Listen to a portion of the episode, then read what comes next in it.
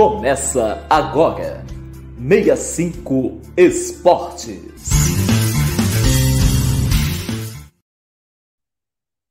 Boa noite, meu povo. Boa noite especial a todos os desportistas potiguares.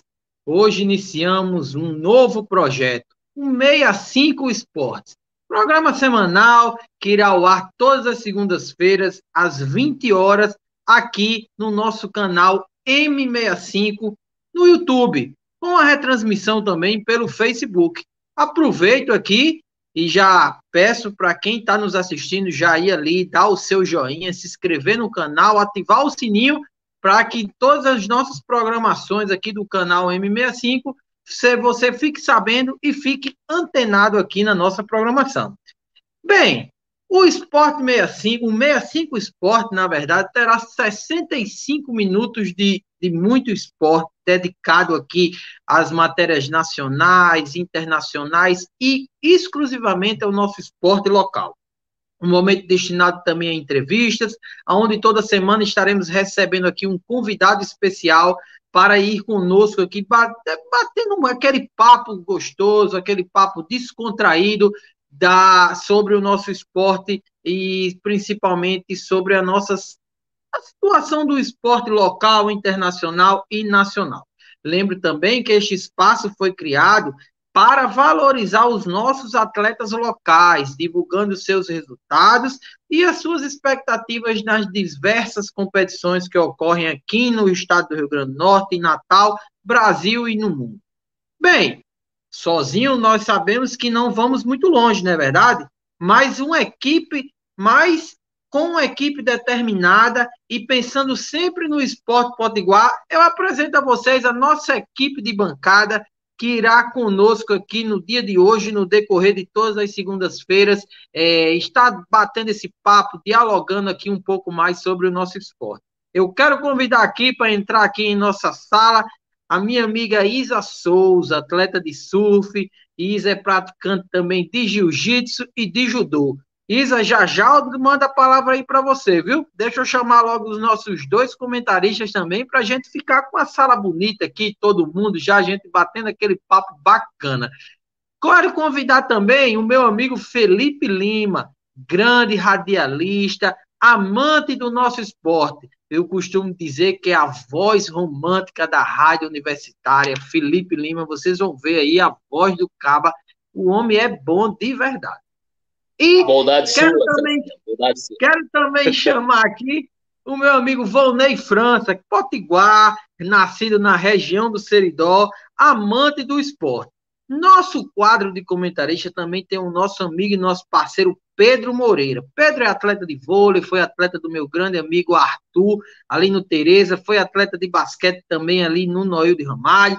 E Pedro não está aqui conosco hoje por uma questão de horário mesmo, na questão das suas aulas que retomou hoje. Mas eu quero deixar aqui agora a fala para Isa. Isa, a fala é sua, para sua para suas boas-vindas ao nosso público que nos assiste agora através do canal M65. Isa, é com você.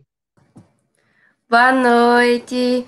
Quero dar as boas-vindas a todos vocês. A gente vai fazer um ótimo trabalho aqui falando sobre esporte, divulgando os atletas que nós temos no estado, atletas com alto rendimento mundial. E é isso. Eu conto muito com vocês e vamos nessa.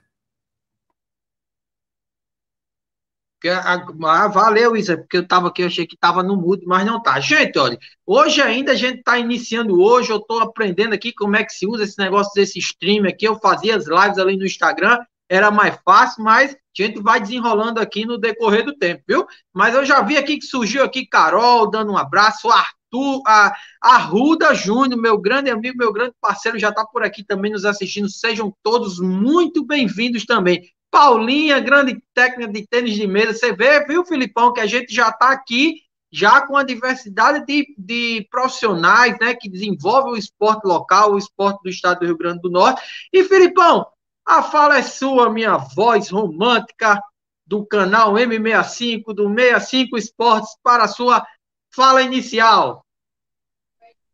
Boa noite, Cezinha. Boa noite, Isa. Boa noite, Volney Diniz. E boa noite também aos internautas que nos acompanham aqui no 65 Esportes. Reforçando o pedido do Cezinha e também o nosso, que é você dar aquele like na nossa, no nosso canal, no YouTube, nos acompanhe também pelo Facebook.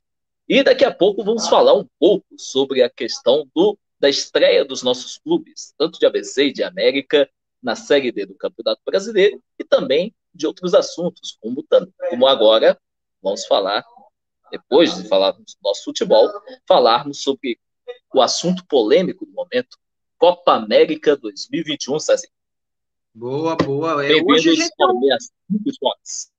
Hoje a gente está diversificado aqui, tem muita pauta, muito tema aqui para a gente ir conversando. E eu também eu quero deixar aqui, é, é, Felipe, para os nossos, para quem nos assiste também, quiser mandar aí uma sugestão, uma pergunta, uma dúvida, a gente está aqui, viu? Pronto para responder e bater esse papo, porque o programa, a ideia é essa, é a gente interagir com o nosso público e daí a gente ir crescendo e divulgando ainda mais o nosso esporte. Meu amigo Franklin Rodrigues, aqui da Natação Marcha, também um grande abraço. Christian Vasconcelos, André Tavares também por aqui, Dona Mara Rubia, um cheiro no seu coração. A galera tá chegando aqui. E eu quero agora passar a palavra para o meu amigo Volney, essa figura ilustre que eu tenho muito apreço e consideração por ele, um cara super do bem. Volney aqui é o, é o nosso comentarista, ele é um amante, ele é potiguar, nascido ali na região do Seridó, e amante esportivo aqui, e está aqui conosco. Vonei, a fala é sua, mas antes eu quero mandar um abraço especial, Vonei. Eu vi aqui que Dona Glória chegou aqui, Dona Glória, grande figura do Partido Comunista. Dona Glória, cheiro no coração, viu? Te amo, a senhora sabe disso, viu? Vonei, a fala é sua, minha potência. Vonei, seu microfone está desligado, minha potência. Ok, Cezinha. É, primeiro, uma boa noite a todos que já entram em contato com o canal 65 Esportes.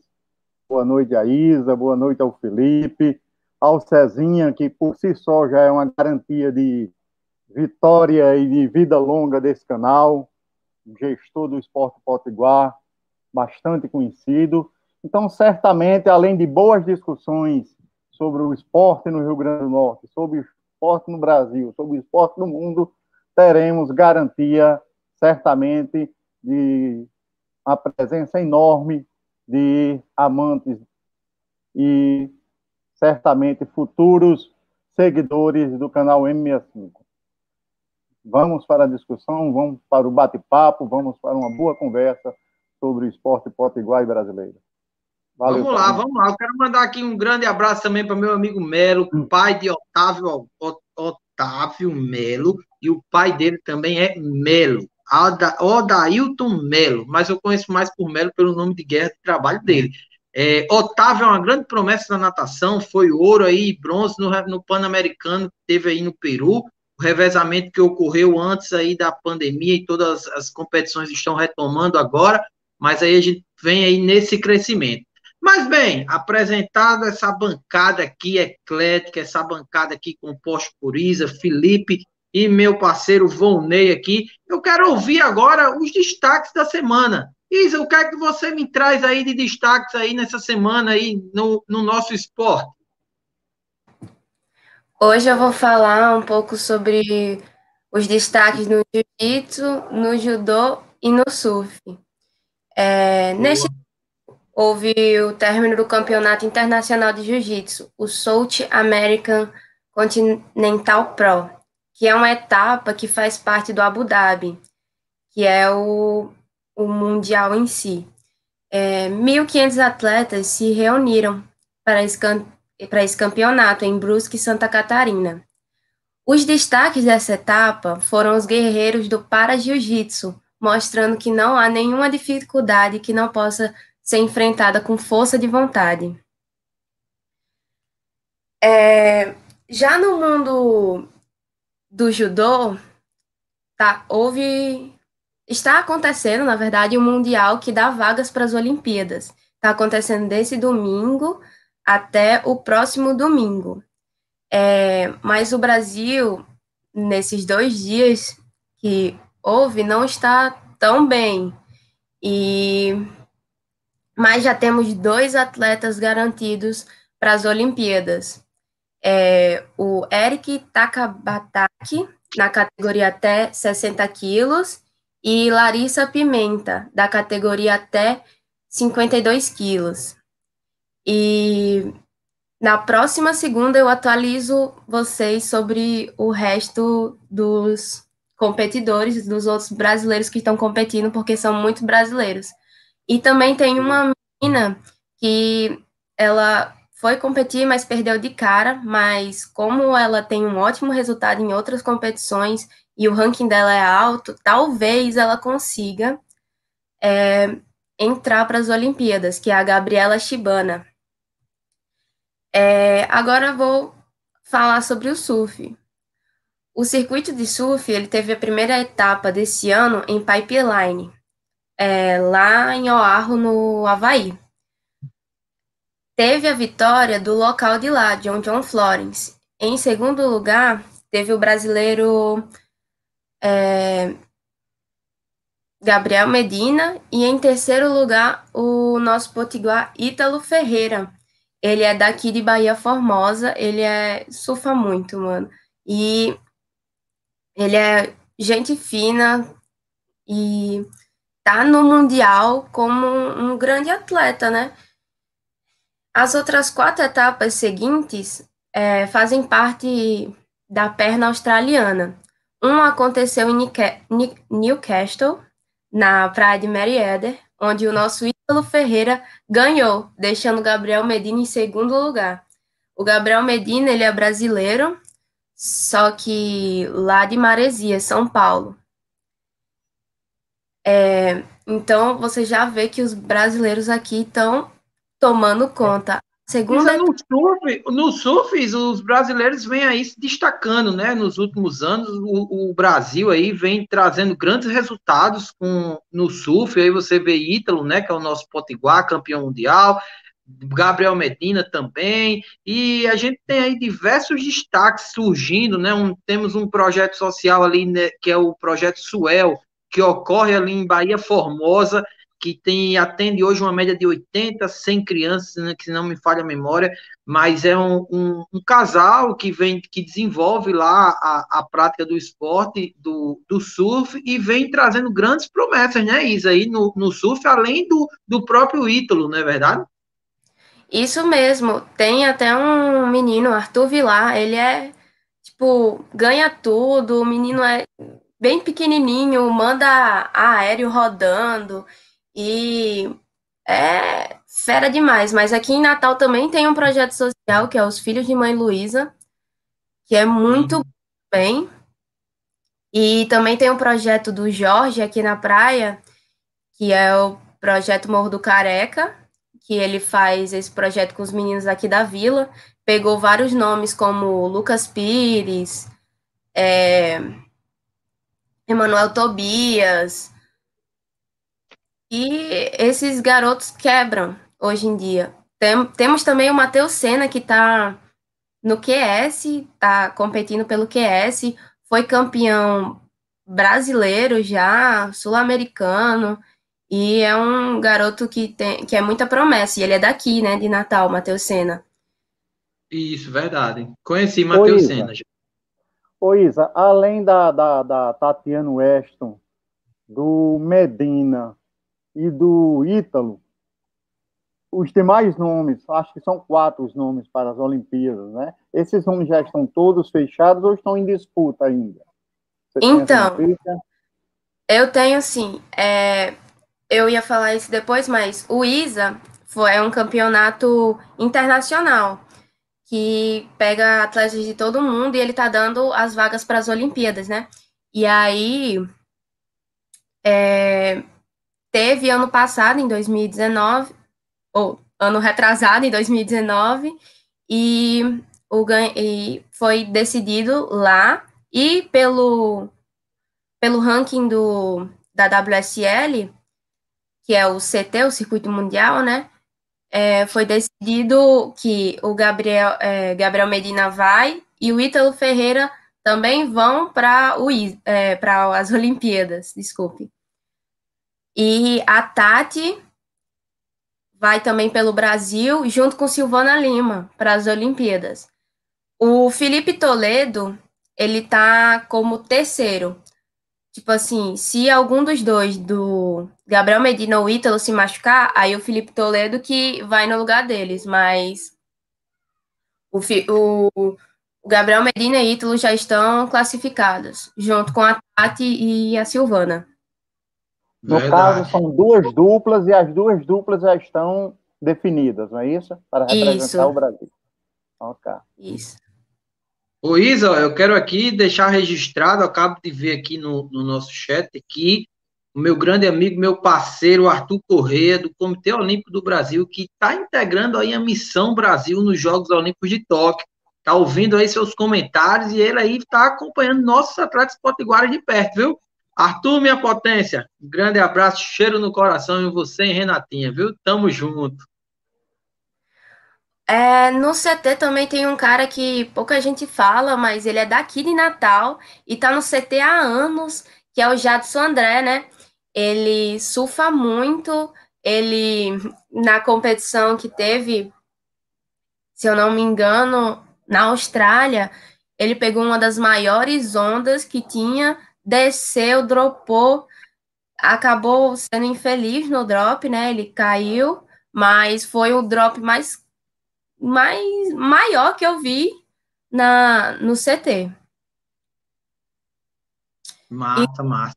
Quando é, teve a etapa de Narrabim, onde Gabriel Medina ganhou, o Ítalo ficou nas oitavas de final e também teve a penúltima etapa que aconteceu em Hotness Island, que foi na praia de Strickland Bay. E o vencedor foi o Gabriel Medina e o Ítalo perdeu nas semifinais, porque ficou, tipo assim, dois brasileiros na semifinal e dois australianos, só que os dois brasileiros se pegavam. Então era o Gabriel Medina e o Ítalo. E acabou que o Gabriel Medina ganhou do Ítalo e e o Gabriel Medina foi para a final e acabou ganhando o circuito mundial em cima do australiano Morgan Civilite. Só uma curiosidade, Cedinha, só uma curiosidade. É, pois não. Nem o surf, esporte que não tem muita, digamos assim, aglutinação dentro de água, fica livre da Covid. Eu estou lendo aqui nos jornais nacional agora que, que a, a segunda representante brasileira para as Olimpíadas, a Silvana Lima, testou positivo para a Covid. Então, até o surf está sendo, digamos, contaminado com essa doença e é, acomete todo o povo brasileiro e dos demais países Verdade. Então, na verdade, Exatamente. Ter muito cuidado, né? Precisamos ter muito cuidado, seja ele qual for a modalidade individual, principalmente, porque nós temos aquela impressão de que as modalidades individuais elas não transmitem, mas elas transmitem sim. Temos aquela falsa impressão também de que você está praticando uma atividade física, você vai estar tá sem máscara, você vai estar tá ali porque sua imunidade está mais alta, você não está sentindo nada, mas muitas vezes você está até assintomático. Eu não sou médico, não sou cientista, não sou nada disso, mas assim, é uma, é, isso é lógico para todos nós aqui, né? O cuidado sempre tem que permanecer, principalmente nos dias atuais. É, exatamente, foi o que aconteceu no ISA, que teve esse ano, e, tipo, muitos, muitos atletas testaram positivo para o Covid. Algum, é, os atletas brasileiros, só a Silvana Lima, que testou positivo, e, mas eles ficaram com tanto medo, os atletas brasileiros, que todos eles desistiram, saíram da competição e não competiram esse ano, pelo medo do Covid.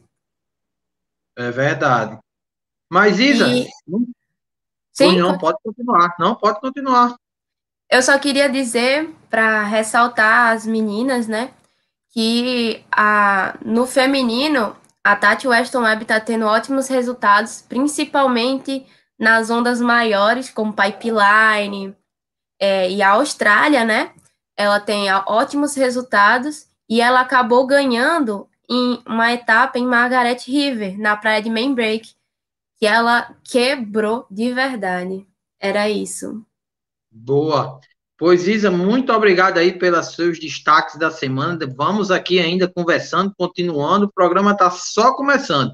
Antes eu quero mandar aqui um alô especial aqui para meu amigo Júnior Banana, atleta de BMX lá de Mossoró.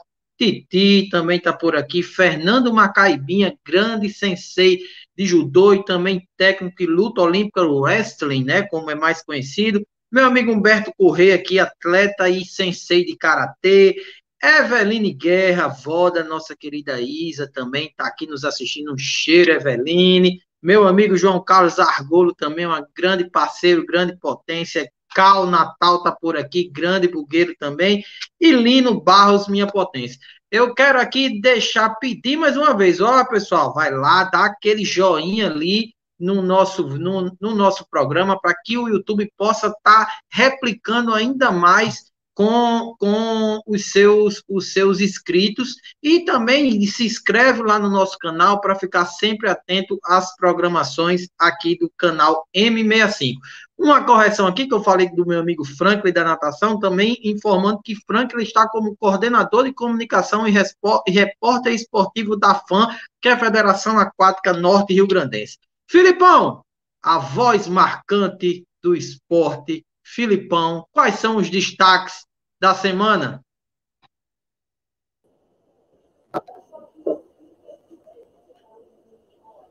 Muito bem, Cezinha. Os nossos destaques da semana. Né? Vamos iniciando com o Campeonato Brasileiro da Série D, que é o motivo maior né, de alegria para o nosso torcedor do futebol potiguar. Então vamos começar com o primeiro jogo entre América e Central de Caruaru, que aconteceu neste sábado na Arena das Dunas. O América estreou com vitória na Série D do Campeonato Brasileiro. O time rubro bateu o Central por 1 a 0 com gol de Everton Ribeiro e largou bem no grupo A3, mesmo grupo onde estão tanto América como a ABC. O América abriu o placar aos 12 minutos do segundo tempo, aproveitando o vacilo da zaga do Central, permitindo que Elvinho roubasse a bola e acionou Max, o homem de pedra, que fez a assistência para Everton Heleno. O volante teve só a tranquilidade para passar por Edur e mandar para as redes na saída do goleiro Wade. Portanto, América 1 Central 0, gol de Everton Heleno. O América volta a campo, Cezinha, no dia 13 contra o Campinense. Esse jogo está marcado para o estádio Amigão, em Campina Grande. No domingo, o ABC fez sua estreia na Série D do Campeonato Brasileiro com uma vitória sobre um 13 remendado por conta da Covid-19. Eu vou explicar o porquê. O ABC venceu o 13 por 1 a 0 na tarde deste domingo no estádio Amigão, em Campina Grande, na estreia dos dois times na Série D do Campeonato Brasileiro. O gol do time potiguar foi marcado por sempre ele, o Alisson de pênalti, aos 25 minutos do segundo tempo. É importante destacar, Cezinha, que o Galo da Borborema foi a campo com 14 desfalques sendo 12 jogadores positivados para a Covid-19. E para piorar, Cezinha, internautas, Ronei, Isa, quem está nos acompanhando, uh, para piorar, além de já ter montado um time todo remendado, Fernandinho foi expulso ainda no primeiro tempo, deixando o Galo com um a menos durante a maior parte do tempo do jogo. A verdade, Cezinha, internautas, é que o ABC e o 13 fizeram um jogo ruim no estádio Amigão, sobretudo no primeiro tempo. Né? O negócio só começou a melhorar na segunda etapa. E aí sim houve um pouco mais de emoção. Os times pareceram mais dispostos, os goleiros participaram mais. E teve para o mais querido, após o toque de mão do jogador Gabriel do 13. O Alisson só fez o trabalho de ajeitar a bola e numa batida com segurança abriu o placar aos 25 minutos do segundo tempo. O próximo jogo do ABC será no dia 13 de junho contra o Souza da Paraíba, às 16 horas, no estádio Maria Lamas Farache, o Frasqueirão. Tá certo? Filipão, tá certo, Cezinha? Filipão, sobre essa questão do jogo do ABC com 13, apesar de eu ser ABCdista, que todo mundo conhece e sabe disso, mas o ABC ele ainda não, ele ainda não mostrou que veio, né? Tá ainda vários comentários aí discutindo essa questão que só faz gol de pênalti, não sei o quê, reclamação por cima de reclamação, tá ganhando, é o que importa. Mas você acha que ele tá agradando? Não, ainda não, Cezinha. O time do ABC ainda precisa, ainda precisa mais de, digamos, de mais jogadores é, conjunto né? Tanto que ainda tem as deficiências, tanto na zaga, como também no meio, no meio campo. Mas principalmente, mas principalmente naquela ligação entre o meio campo para o ataque. Todo mundo sabe que o jogador, o principal jogador do ABC é o Alisson. Né? Um craque que não vamos discutir aqui.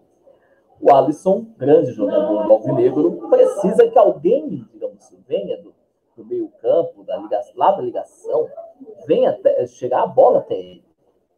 O Alisson é. sozinho não vai resolver os problemas do ABC, isso é verdade. Né?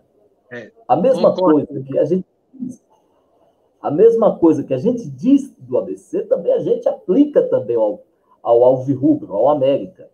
É, o América tomou sufoco do, do Central de Caruaru, que foi um time, Cezinha, só para você ter uma ideia o time do Central foi preparado, digamos, às pressas. O Central foi rebaixado agora para, para a segunda divisão do campeonato pernambucano. O time, o time deu um sufoco do América no, no, primeiro tempo, no primeiro tempo, apesar que tivemos, digamos, algum, algumas, digamos, algumas, digamos, alguns valores no, no central, né, como o, o meio-campista senhor e o goleiro e o goleiro central, que também, digamos que ajudou nesse placar de um magro de 1 a 0 para o Alvirrubro na Arena das Dunas também, mas ainda tem muito a melhorar os nossos dois representantes. Só para você ter uma ideia, Cezinha, vou repetir aqui a próxima rodada para os nossos times. O América jogará jogará o próximo jogo contra o Campinense, lá no Estádio Amigão, em Campina Grande. O ABC joga contra contra o Souza, também na Paraíba, né, no próximo jogo. próximo jogo. E você vê que vai, vai ser um. Né? Bom.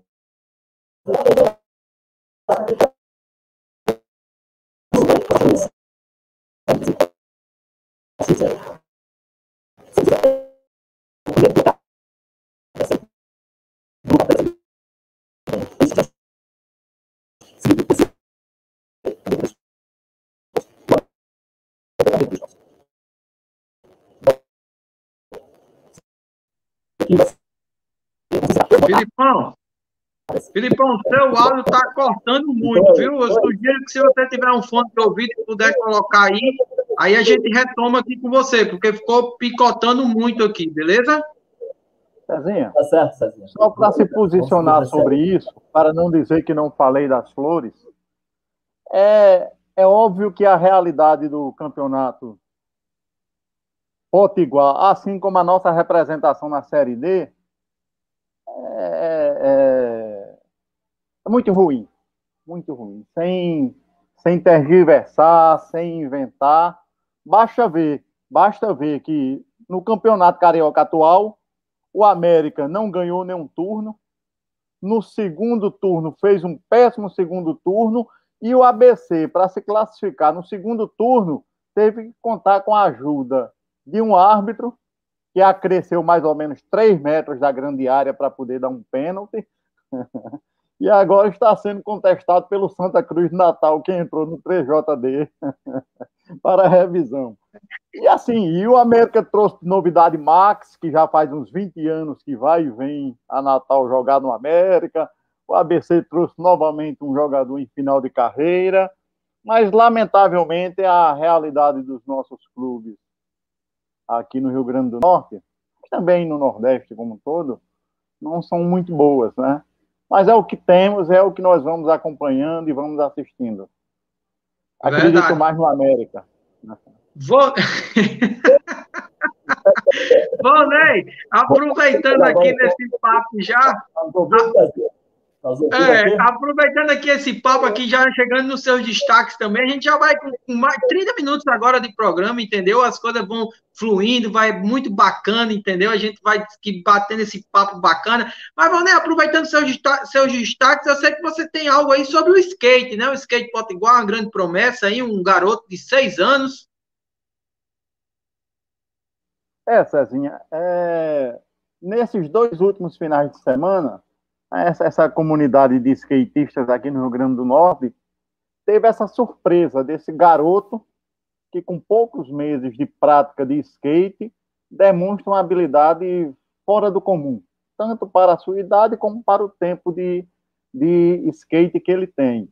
Então, esse garoto vem treinando é, cotidianamente por causa dessa situação de Covid. Então, seu pai às vezes tem que ficar em casa com ele, e para não ficar preso em casa, ia para essa pracinha de skatistas que tem lá em Ponta Negra, e com o desenrolar, o menino mostrou uma, uma, uma espécie de um fenômeno, se mostrou como um fenômeno para o esporte, e nesse último final de semana passado, quer dizer, oito dias atrás, sete, oito dias atrás, participou de um campeonato em São Paulo, e, para surpresa de todos, ele ganhou o campeonato lá em São Paulo.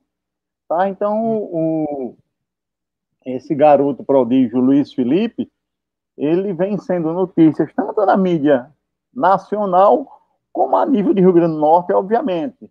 É... Tomei conhecimento disso porque eu tenho um filho que foi junto com a delegação do pai para fotografá-lo, fotografá-lo e filmá-lo em São Paulo. Então Boa. ele mostrou esses vídeos, realmente é um negócio fenomenal, espantoso. Uma criança com seis anos de idade, três, quatro meses de aprendizado de skate e já desponta no cenário nacional com e essa vai, potencialidade. E vale ressaltar que o único local apropriado que nós temos aqui para prática, pelo menos em Natal, é só ali a Praça do Disco Voador, né? A Praça Henrique Carlone, ali no bairro de Ponta Negra. Existem projetos aí futuros com a questão do parque lá da, da na Via Costeira, que vai ter uma pista de skate também. Uhum. Tem o projeto também de tentar revitalizar e colocar o, o regulamentar a prática tanto do skate como do patins ali no presépio de Natal, que é uma obra de Oscar Niemeyer, aí você tem um outro contexto que você precisa de ter uma autorização para poder mexer ali, e por aí vai. Eu acredito que, assim, você tendo um local limitado para o treinamento, você já tem destaques, imagina aí, Ivone, quando você tiver mais espaços aptos a desenvolver a prática dessa, da modalidade do skate e diversas modalidades, não é verdade? Sem dúvida, sem dúvida. A, a dificuldade de encontrar espaços para a prática do, do skate, assim como de qualquer esporte, obviamente é determinante para aparecer ou não bons, bons adeptos de qualquer categoria de esporte. Essa de Ponta Negra, inclusive, é, contou com a participação na sua elaboração e na sua finalização desse espaço da vereadora Júlia Arruda, que é. Uma emenda parlamentar, né, Rony? Justamente, está sempre presente, é amigo do pai do, do Felipe Luiz, e esse bate-papo, essa discussão junto com os demais praticantes de Ponta Negra fez dela é, assumir essa, e, e o esposo dela também é praticante, né? Já o filho dela também já está aí, já dando umas voltinhas também, eu já tenho acompanhado aí nas redes sociais. Coisa boa. Lamentável que ele ainda precise de João Pessoa para reforçar os seus treinamentos, mas certamente Verdade. em breve teremos mais um Mas muito em breve a gente vai nacional. ter. Verdade, muito em breve a gente vai estar por aqui. Mas Voltando aqui, ainda nessa parte dos destaques, para a gente entrar no próximo bloco, quero mandar aqui um alô para grande Fernando Madruga, é, do Remo Potiguar, Remo, que é uma modalidade centenária aqui, vem novidades do Remo aí, estamos trabalhando aí para isso. É, Jean, lá de João Câmara, Leandro Prudêncio por aqui, meu amigo Divanildo, Vidu de Tangará, Alexandre de Martins, minha amiga Camila do basquete, Marcos Patriota, tá por aqui também, Marta Duarte tá por aqui também, essa galera toda chegando, Galega da natação, presidente da Federação Aquática, doutora Juliane, Mariana, tá uma galera aqui chegando por aqui, e eu vou reforçar o pedido, a gente tá com 30 joinhas ali no YouTube, então vamos aumentar aí, vamos dando joinha e vamos chegando lá para que esse vídeo, para que o, o programa ele vá tendo uma penetração maior em toda a rede. Valeu, Macaibem, agradeço aí pelo, pelo, incentivo. Mas, bem, dando continuidade aos nossos destaques, eu quero destacar também aqui algumas classificações do, na última semana e fim de semana. Nossa para-atleta Joana Peixinho classificou e conquistou vaga para a Paralimpíada de Tóquio, agora na última semana, ela ao lado de Rodrigo Vilar, seu atleta, que é atleta dela de longos anos, desde 2003, se não me falha a memória, Franklin vai me corrigir se eu estiver errado, mas desde 2003, Joana Peixinho vem aí, vai já para a sua terceira ou quarta Paralimpíada, não, não, não lembro exatamente, mas Joana é um grande destaque, e vai estar tá brilhando lá, se Deus quiser, na Paralimpíada, trazendo mais uma medalha. Joana classificou na classe S5, nos 50 metros borboleta. É, o, um outro destaque também, Vonei, Isa e Felipe, eu quero também deixar aqui, que é a nossa atleta Thalita Simplício, apesar dela ter se classificado desde 2019, a, com, junto com o seu atleta guia Felipe Veloso, no Campeonato Mundial de, de Atletismo, ela também se ela também é, já está classificada aí para a Paralimpíada, tem Júnior França no Alterol Feliz também aí brigando por vaga, tá uma tá, os nossos para-atletas sempre brilhando nas competições nacionais, internacionais e locais também, né?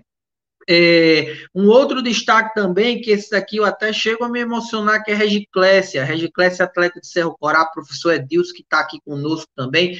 Regiclésia conquistou o índice para o sul-americano, para o pan-americano, perdão, sub-20 de atletismo no salto triplo, conquistou esse índice hoje. Regiclésia é um grande destaque, Regiclésia tem uma história fantástica, pedala aí 10 quilômetros para chegar numa bicicleta emprestada, para chegar no local de treinamento, mora na zona rural de Cerro Corá, passa dois dias na semana ralando mandioca para ajudar a família numa casa de farinha. É uma história e eu já estive com ela em competições. Ela tem uma garra e uma determinação. E também parabenizar o professor Edilson por sempre acreditar nos talentos ali de região, da região Cerro Corá, Cornel, Lagoa Nova, toda aquela região ali que é muito forte no atletismo. Uma, um outro destaque também local são os potiguares, Paulinho e Nívia, que foram que conquistaram a medalha de bronze agora no Open do México que teve do de Taekwondo. É, o Taekwondo ali na região do, do, de Açu, do Vale do Açu, é uma modalidade muito forte, já estão acumulando aí 37 troféus e medalhas internacionais do Taekwondo. Parabenizar o nosso querido amigo Rivanaldo, que é o presidente da no caso ele era o presidente da federação e hoje ele atualmente é o vice-presidente da Confederação Brasileira de Taekwondo e o Taekwondo vem só crescendo no estado do Rio Grande do Norte e está entrando aí também, voltando na verdade o Taekwondo na modalidade escolar e nos Jogos Escolares da Juventude que vem de volta aí também com, com força total a modalidade do Taekwondo. E também eu gostaria de deixar aqui um destaque, Felipe, Volney, Isa, vocês quiserem comentar, fiquem bem à vontade. Deixar um destaque aqui para os quatro convocados para a seleção brasileira de beach soccer que vão disputar a seletiva agora na Barra da Tijuca de 26 a 4 de julho. Os destaques são para Zé Lucas, de 30 anos, e Alisson, de 20 anos, ambos da cidade de Galinhos, que é um grande celeiro da modalidade de futebol de areia no beach soccer aqui em nosso estado. E vem aí crescendo, nós temos um, um, uma seleção, já um técnico, que é o professor André, que já foi campeão mundial conduzindo aí a, a seleção brasileira no beach soccer. E temos aí essa grata surpresa de ter mais quatro é, potiguares, que é o Edson Huck, o Alisson e, e o é, André Bigode, Edson Hudson, Alisson e o Zé Lucas, que vão aí integrar esse grupo dos 25 atletas que estão disputando essa vaga para a Copa do Mundo de Beach Ô, Cezinha, Cezinha Hoje, eu, eu gostaria também de tocar nesse assunto, mas para fazer dois registros. São quatro nomes, são quatro potiguares né, que passam a integrar esses 25 nomes é, da seleção brasileira de futebol de areia, e destacando que dois deles jogam aqui ainda no Rio Grande do Norte, né? O, o Edson joga no América, e o, o Edson joga no Corinthians, e o André joga no, no América de Natal, né? E principalmente o André, que com 44 anos volta a ser convocado, é um dos, é um dos maiores goleadores que a seleção de futebol de, de areia tem, e a gente vê um exemplo desse, 44 anos, sendo convocado novamente para uma seleção brasileira. Ou seja, é, é um, é uma força, é um vigor físico, é uma vontade, é um exemplo. Então, eu acho que o André, além da convocação, tem esse destaque da idade dele, que já é um pouco, digamos assim, avançada, pelo menos na média do futebol brasileiro, para a prática desse esporte, né? Verdade, Além da experiência verdade. dele, né, né, Vonei? O André, o André não precisa provar nada de É um grande, é um grande jogador. Ver, virmo, eu cheguei a ver partidaços do André na, na seleção brasileira e digo a, digo a você, acertadamente, acertadamente foi feita essa, essa escalação do André para a seleção brasileira de, de futebol de areia. Verdade. Agora eu quero aqui dar entrada agora no nosso segundo bloco, que é, vai, nós temos um bloco, pessoal, que se chama o Chame o VAR. O VAR, todo mundo conhece, se popularizou né, no futebol brasileiro com aquela história de que o, o árbitro de vídeo vai ver se aquela jogada foi válida ou não. E o nosso Chame o VAR, ele vai destacar aqui alguma situação emblemática, alguma situação não só dentro de campo, fora de campo, independente da modalidade que seja, a gente vai estar aí elencando o Chame o VAR. Mas antes de eu iniciar o Chame o VAR, eu tenho uma audiência muito qualificada do meu amigo Daniel Chacon, meu irmão, camarada, minha potência, um grande abraço, um cheiro no coração, estamos juntos, firme e forte. O Daniel Chacon é o cabo que mais roda o estado do Rio Grande do Norte esse ano. Uma hora eu ligo para ele estar tá em Mossoró, de tarde já está em Santa Cruz e por aí vai, viu? Abraço, minha potência. Mas bem, o destaque do Chame o VAR hoje, eu queria, eu queria aqui é, bater um papo com vocês, ouvir a opinião de quem nos assiste também aqui, para nos dar aí tra e trazendo sua opinião.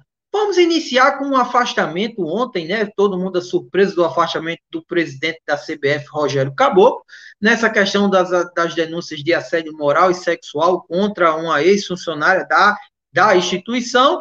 E isso daí também leva, o Rogério Caboclo também entrou dentro daquela discussão da Copa América, aquela discussão com o Tite, com os jogadores. Isso é uma pauta que vem sendo exaustivamente discutida na última semana, fim de semana. E o que é que eu queria ouvir de vocês aqui no Chame Vá? Qual, que, é que vocês acham? Como é o pensamento de vocês? De quem nos assiste também pode estar aqui é, mandando aqui sua, sua. Vamos abrir uma enquete rapidamente. Quem aqui é contra ou a favor da Copa América, a realização da Copa América aqui no Brasil. Vai aqui nos comentários aqui deixando sua sugestão e deixando aqui o seu comentário a respeito da competição. E aí eu pergunto aqui a vocês, meus comentaristas também, o que é que vocês acham da Copa América em meio à pandemia, em meio a, a toda a situação aqui da, da, da, colocada né, que nós temos aí do, no, no Brasil como um todo. A gente tem a Copa América, teve aquela avalanche de situações, né, os governadores do Nordeste, antes mesmo já se pronunciando, dizendo que não queria a Copa América por aqui, com medo também dessa questão do contágio, de novas cepas e por aí vai. Mas aí, assim, eu queria ver com vocês é, é, o como é que vocês poderiam, quais são assim o debate de vocês aqui, ó? Meu amigo João Argolo já está dizendo que é contra, ele, ele diz, a Copa América no Brasil foi em posição política, CBF mais uma vez manobrada por interesses políticos. Tá vendo aqui? Eu queria ouvir aqui a opinião de cada um de vocês pra, sobre essa questão da Copa América. Fica à vontade, Isa, Volney e Felipão. Bom, de forma bem rápida, até porque o tempo não permite é uma análise muito mais aprofundada. De imediato, já voltando na enquete, eu digo que sou contra. Mas eu concordo com o nosso internauta que colocou aí. O primeiro fato disso tudo é a intervenção política, antidemocrática e impositiva do presidente da República é, na CBF. Fato esse que, por si só, poderia levar à exclusão do Brasil do campeonato de 2022. Os, os, o estatuto da FIFA não permite esse tipo de intervenção política. Obviamente, eu não acredito que vai haver uma, uma, uma, uma análise maior disso e a FIFA vai entrar contra o Brasil. Não, não acredito. Mas é isso. Foi uma intervenção política deslavada. A segunda é que essa intervenção política e essa ação da CBF não é algo que nós possamos, digamos assim, nos surpreender. A história da CBF, na coordenação, primeiro do desporte e depois do futebol brasileiro, é um mar de lamas. Né? Vem aí o Heleno Nunes, vem aí o João Avelange, Ricardo Teixeira, Del Nero, Maria Marim, o Caboclo agora. Então, é uma sucessão de, de, de, de ondas eslameadas, digamos assim. Não é algo que nenhum brasileiro deva se surpreender. Mas o que é surpresa nesse caso todo para mim, foi surpresa, foi o posicionamento inicial do treinador e dos jogadores da seleção brasileira, né? De se colocarem num primeiro momento contra. Obviamente, eu não acredito que o, o fator que contribuiu para isso foi uma solidariedade aos quase 500 mil mortos, a solidariedade ao que o povo brasileiro está passando. Não acredito nisso. Mas houve motivos claros é, que levaram a eles tomar essa posição. E essa posição, e essa, num primeiro momento... Me permita, me permite, essa posição ela vai ser externada publicamente amanhã, né? Após o jogo da, contra o, jogo. o Paraguai na, pela eliminatória da Copa. Positivo, positivo. Então, isso é o que foi surpreendente para mim. Mas, infelizmente, tomou-se uma decisão já antecipada hoje de participarem da Copa América. Ou seja, de repente, a, a seleção brasileira, que vinha nos dando uma certa esperança de ter um posicionamento dentro e fora dos campos, naquilo que o Brasil precisa, de repente ficou numa posição agora que vai ser criticado pelos que queriam a solidariedade da, da, da, da, situação de pandemia que o Brasil passa, e ficou também numa situação de ser criticado pelos bolsonaristas, porque tentou tirar o Tite, tentou mudar a comissão técnica. Então, assim, é uma, é uma situação lamentável, porque, mais uma vez, a CBF entra num, num jogo sujo, numa sujeira pesada, e a resposta que nós queríamos dos nossos jogadores e do nosso treinador parece que vai sendo desfeita, pelo menos na perspectiva que eu tinha. E esse jogo é um jogo tão pesado, acho eu, Cezinha, que se você pensar que os prêmios para o campeão da Copa América são 10 milhões de dólares, você já tem mais ou menos uma ideia do que é que se estão brigando por aí. Então, é verdade, realmente é um fato lamentável, mas que ainda tem uma perspectiva de ter algum desdobramento, digamos, positivo nisso. Isso, exatamente. Vamos ver aí, né? Amanhã eu acredito que vai ser um dia decisivo para a Comembol, porque essa decisão, essa colocação, ela não se estende apenas para o Brasil, né? Tem Argentina e Uruguai também aí se movimentando no mesmo sentido. E aí a gente vai vendo aí o que é que vai vai colocando. É, pela só, nossa enquete. Esqueci, aqui, eu só me esqueci. Na realidade, não é só a Argentina e, e, Colômbia que se colocaram contra. A Austrália e o Cazaque, que foram convidados, também não vão participar da Copa. Pronto, exatamente. Jogadores da Europa, assim como bem disse Casemiro naquela entrevista após o jogo contra a, o, o, é, o último jogo da é, seleção brasileira, né? Eliminatória. Exatamente. Isso. É, Filipão, Isa, vocês têm algum comentário sobre, sobre essa questão? Bom, eu tenho, Cezinha, eu vou dar início aqui, totalmente contra a realização da Copa América aqui no Brasil, porque não há não há, vocês, todo mundo sabe que não há clima para isso. Quase 500 mil pessoas mortas em nosso país por causa da Covid-19 e a Copa América sendo usada, sendo usada como, digamos, como trampolim político do, do atual presidente Jair Bolsonaro e também dos mandatários da CBF, bem descritos pelo, pelo nosso comentarista Vonei Diniz. A corrupção na CBF não é, digamos, não é nova, é algo notório. Começa lá atrás, na CBD, desde João Avelange, depois, depois Ricardo Teixeira, depois José Maria Marim, Marco Polo Del Nero, e agora, e agora com Rogério Caboclo. E, depois do Rogério Caboclo, agora com o Coronel Nunes, né? A questão, essa questão da que é, o vice, vice de futebol da CBF. Inclusive, sobre esse assunto. O Coronel Nunes está acostumado a assumir, né? Porque ele já vem assumindo, acho que na terceira vez aí, depois de tantos é, Exatamente, ele é o terceiro, ele é, é o terceiro interino, ele é ter, assume a presidência né, de forma interina pela terceira vez. Substitui, na primeira, substituiu o Ricardo Teixeira, na segunda, o José Maria, Maria Marim, e agora, né, substituindo o Rogério Caboclo. E um detalhe interessante, Cezinha, nessa questão da, da Copa América, é o grupo, o grupo de jogadores da seleção ainda divulgará um manifesto contrário à realização do evento no país devido ao recrudescimento da pandemia da Covid-19. A ideia inicial do grupo era de publicar o texto né, após o, o, o jogo das, das, eliminatórias contra o Paraguai nesta terça-feira, mas ainda não há consenso.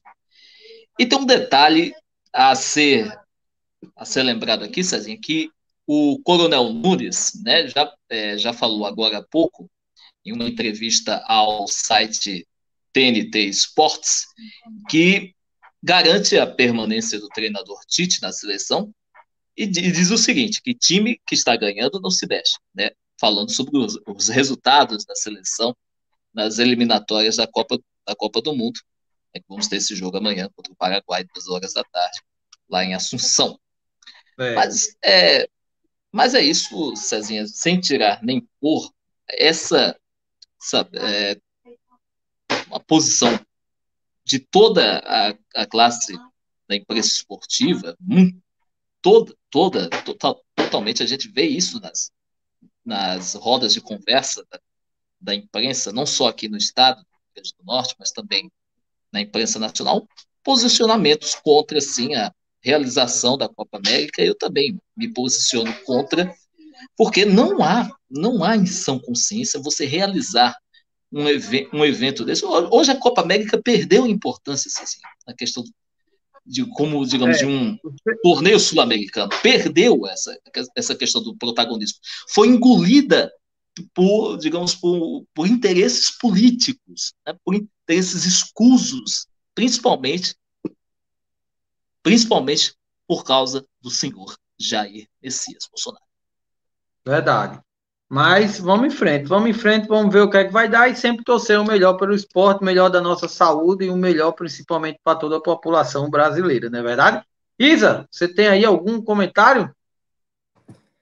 Eu sou totalmente contra, até porque a gente não tem como fazer isso em uma pandemia, porque vai estar tá colocando em risco a vida das pessoas e a, a gente não para de crescer o número de casos e não conseguimos estabilizar ainda. Eu acho que não tem como, eu sou contra. E apoio esses países que também são contra, até porque a Austrália está quase livre do Covid, né? Não tem tanto caso mais.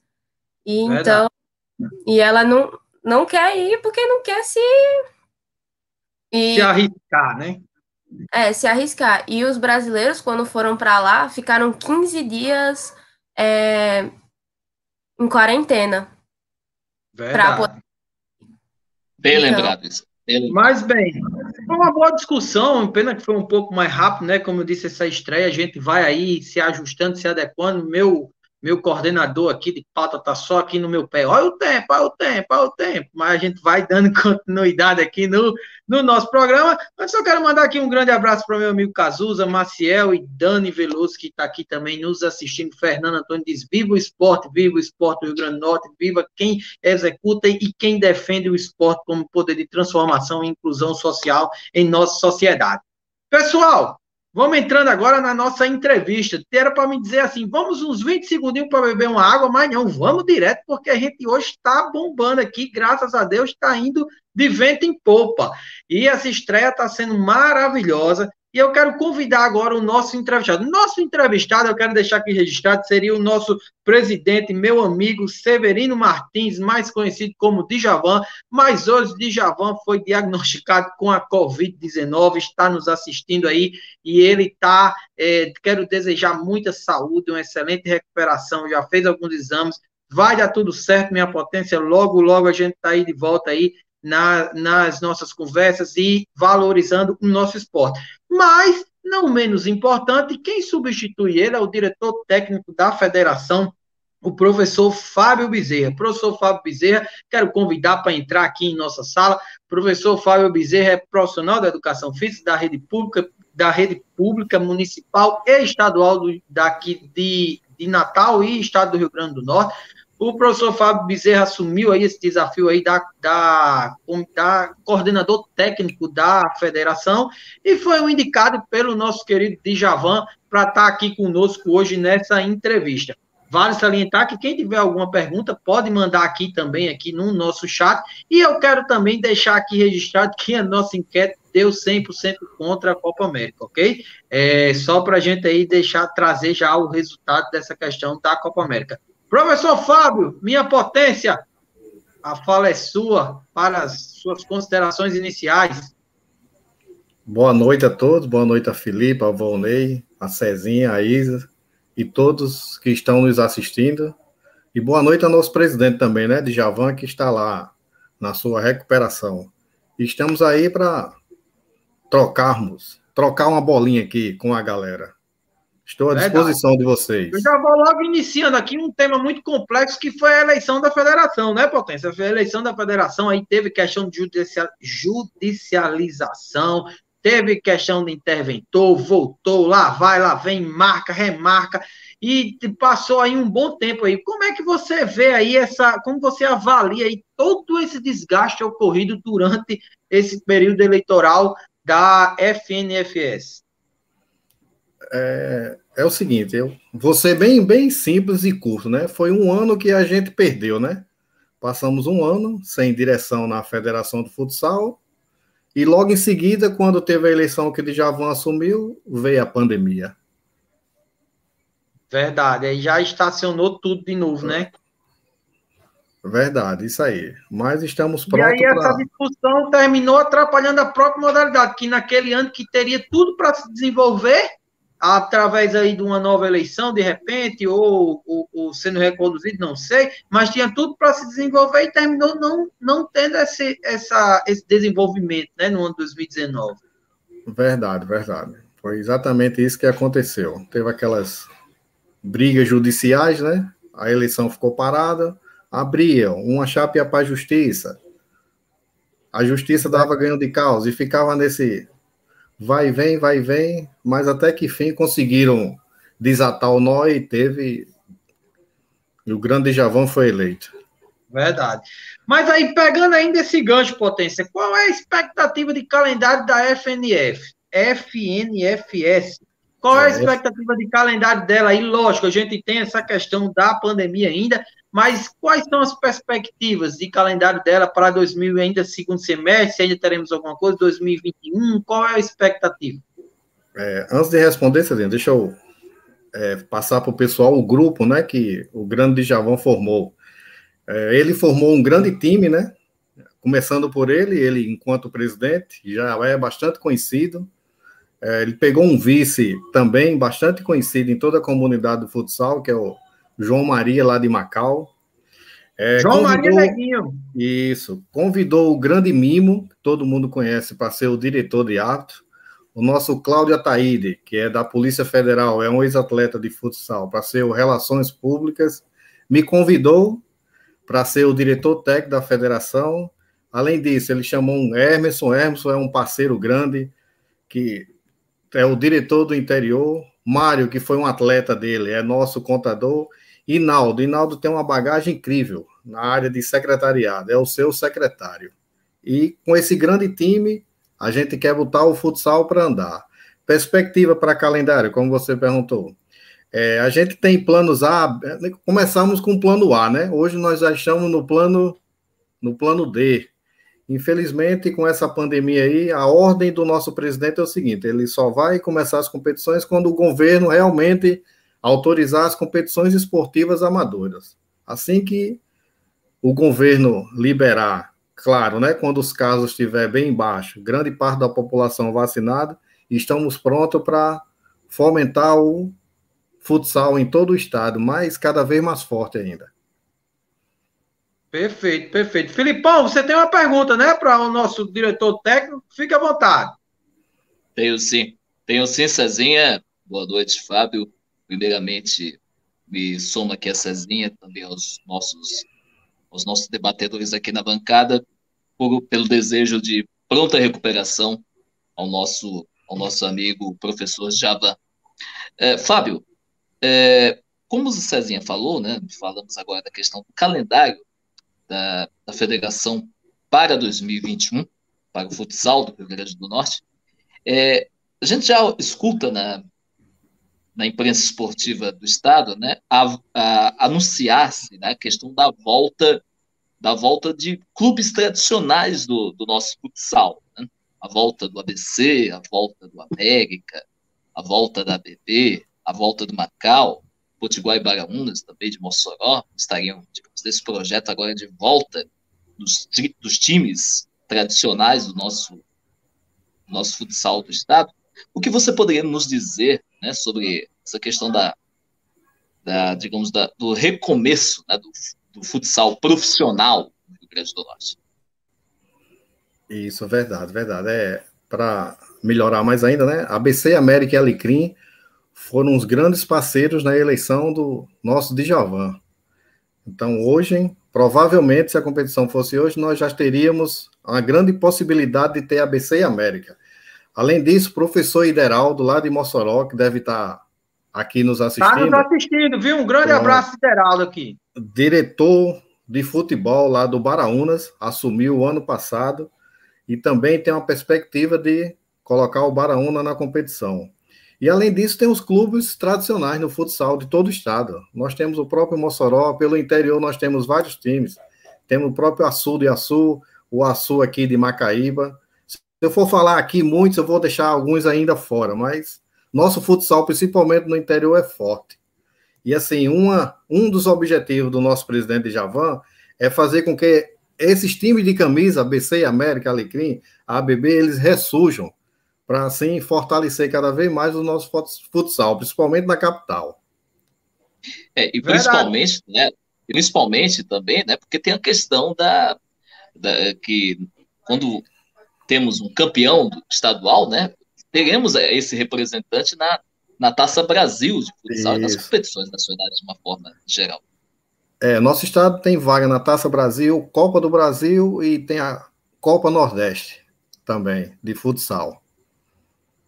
E é... também, é, pegando um gancho aqui nessa fala de Felipe ainda, isso seria uma retomada para os tempos de glória, né, do futsal do estado do Rio Grande do Norte. Fábio, que foi atleta, foi goleiro aí, já viveu grandes emoções aí dentro de quadra, ginásios lotados, né, para a gente participando aí, revivendo o futsal do estado do Rio Grande do Norte. Fábio, isso, verdade. Só para você, só para você responder, é bom, Ney. Boa noite, bem-vindo ao programa. Bom tê-lo aqui. Só para você responder junto com o Serginho disse, é o que é chamado, digamos, grande tempo do futebol de salão no Rio Grande do Norte, me corrija se eu estiver errado, tinha fundamentalmente os clubes da capital jogando, participando até de campeonatos nacionais. Mas parece-me que que a situação do futebol de salão hoje é bem melhor, porque não só os clubes da capital que estão voltando, como você afirma, mas é um, é um conjunto de clubes que está enraizado no interior do Rio Grande do Norte. É um campeonato que, inclusive, é maior do que o nosso pobre campeonato de futebol de campo. Parece Verdade. que a perspectiva é ampliar esse leque e trazer os clubes grandes, entre aspas, digamos assim, para reforçar o campeonato, porque é um campeonato que já está enraizado em muitos municípios do interior do Rio Grande do Norte. Então é um campeonato estadual de clubes, realmente. Parece-me que é isso, né? Verdade, Vonei. Excelente sua fala aí. Você foi bastante feliz, meu. É exatamente isso. Nós temos um futsal bastante fortalecido no interior e com a volta agora dos clubes da capitais, a tendência é cada vez mais o futsal do nosso estado alavancar cada vez mais. E a gente vê aí, tem diversos atletas, até pela Europa, que saiu daqui e hoje estão representando nosso estado lá. Verdade. Sem dúvida, isso aí o só Neto vem uma modalidade. Mas isso, eu estou sabendo aqui que Isa também tem uma pergunta aqui para o nosso querido Fábio. Isa, a fala é sua. Boa noite, Fábio. É, noite. Eu queria saber como você vê a participação feminina no futsal daqui do RN. Ô, ô Isa, deixa eu. Você fez uma pergunta excelente, porque Fábio, ele só trabalha no futsal feminino, você acredita? Sério? É. É, grande Isa, boa noite também. É, vamos lá, Isa. É, nos últimos anos, assim, de uns quatro, três, quatro anos para cá, infelizmente na, na federação ela, as competições femininas foram bastante reduzidas. E uma das propostas do nosso presidente é cada vez mais fortalecer. Para você ter ideia, nós temos uma gama de atletas que saiu daqui recente jogando no melhor futsal feminino brasileiro, que é o futsal de Santa Catarina. A gente tem Bela, que é uma excelente atleta. Nós temos Priscila também, recentemente agora. Todas elas estão jogando no Brusque. Jogaram o ano passado no time de Lages. Quer dizer, elas não têm oportunidade aqui, infelizmente, Infelizmente, não. Felizmente ainda tem o escolar, né? O escolar feminino aqui ele é muito forte. Como a federação ela não promovia a competição, as meninas estão sempre indo embora. Mas nós temos uma galera realmente boa aqui no feminino também. Viu? Só está faltando essa oportunidade que a federação agora vai surgir. Aproveitando até, até um comentário aqui de Milton, é, ele perguntando, não é nem comentário, né? As competições acontecerão também nas categorias de base é uma das coisas que o presidente sempre tem nos passado. O que é que a gente vai realmente fazer? A federação ela vai investir bastante nas categorias de base. Com a categoria de base fortalecida, a gente vai ter um adulto logo, logo, daqui a pou, pouquíssimo tempo, também super fortalecido. Então, nosso maior investimento será principalmente nas categorias de base. Nosso objetivo é atingir todo o estado. Boa, excelente. Potência, eu quero lhe agradecer. A gente já está chegando aqui ao final, né? Nossa expectativa era passar 65 minutos de esporte, como eu falei, mas já vamos a 67. Estamos na prorrogação já no, do nosso programa. E eu quero lhe agradecer, agradecer a todo mundo que esteve aqui conosco, nos assistindo, agradecer essa bancada maravilhosa. Essa estreia foi fantástica, estávamos todos muito ansiosos por esse dia, mas graças a Deus tudo fluiu muito bem, muito bacana. No decorrer do programa, a gente foi aí numa desenvoltura muito boa. E também agradecer aqui, citando os três últimos aqui que estão aqui nos assistindo, Expedito, Guton e o professor Milton, que fez essa pergunta aqui a, a Fábio Expedito ali da Olímpica, Guto, direto de Mossoró. Eu quero aqui, Potência, deixar para você as suas considerações finais aqui de, de participação nessa noite de estreia do 65 Esportes.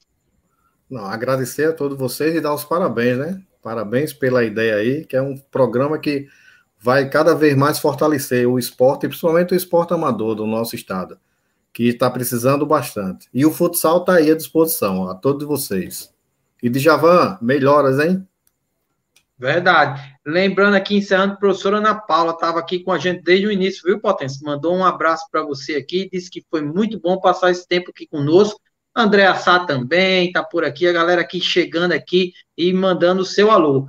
Isa, Volney, Filipão, muito obrigado pela presença mais uma vez. Foi muito bom estar com vocês. Galera que ainda não deixou o seu joinha, vai lá, dá o seu joinha. Foi maravilhoso e segunda-feira, se Deus nos permitir, às 20 horas, estaremos aqui discutindo o nosso esporte, temas relevantes ao esporte potiguar, ao esporte nacional e acompanhando aí essa questão da Copa América.